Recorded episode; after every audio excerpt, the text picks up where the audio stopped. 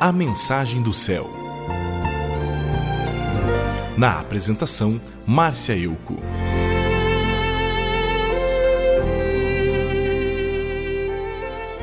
Em 1731, na Inglaterra, nascia William Cowper. Seu pai era pastor e sua mãe faleceu quando ele tinha seis anos.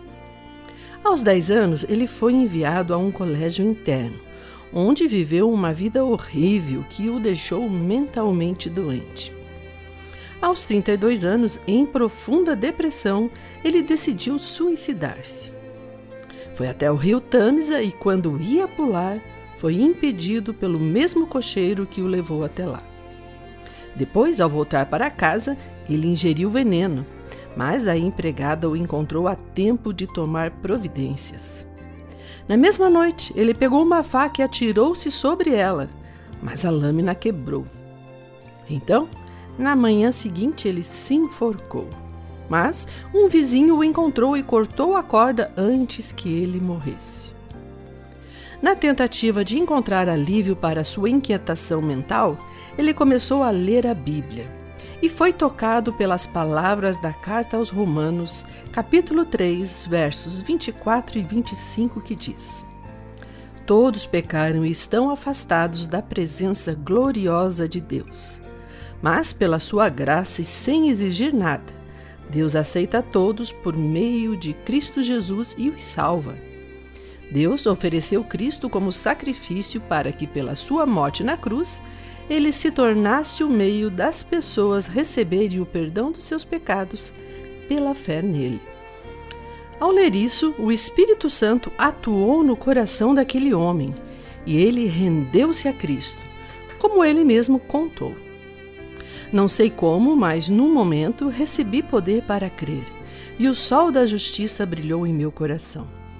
Vi claramente a suficiência do sacrifício feito por Cristo o perdão através do seu sangue, a completa e ampla justificação.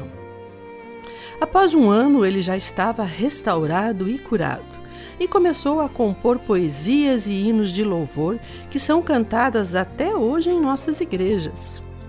Muitos desses louvores foram compostos junto com John Newton. John nasceu em 1725 e também perdeu a sua mãe muito cedo. Quando jovem, ele entrou para a Marinha Inglesa, mas tentou deserdar e foi severamente punido por causa disto. Ele ficou tão irado que desejava matar alguém ou se suicidar. Aos 25 anos, ele se tornou comandante de um navio de tráfico de escravos. Esses navios carregavam em torno de 600 escravos amontoados e acorrentados no porão. Muitos deles morriam ao longo da viagem e eram lançados ao mar. Em uma dessas viagens, o navio enfrentou uma enorme tempestade e, quando estava quase afundando, temendo pela morte, Newton ofereceu sua vida a Cristo. O Senhor teve misericórdia e todos foram salvos. John foi para sua cabine e começou a refletir, e por fim entendeu que Deus falou com ele através da tempestade. Após sua conversão, ele começou a estudar para ser pastor.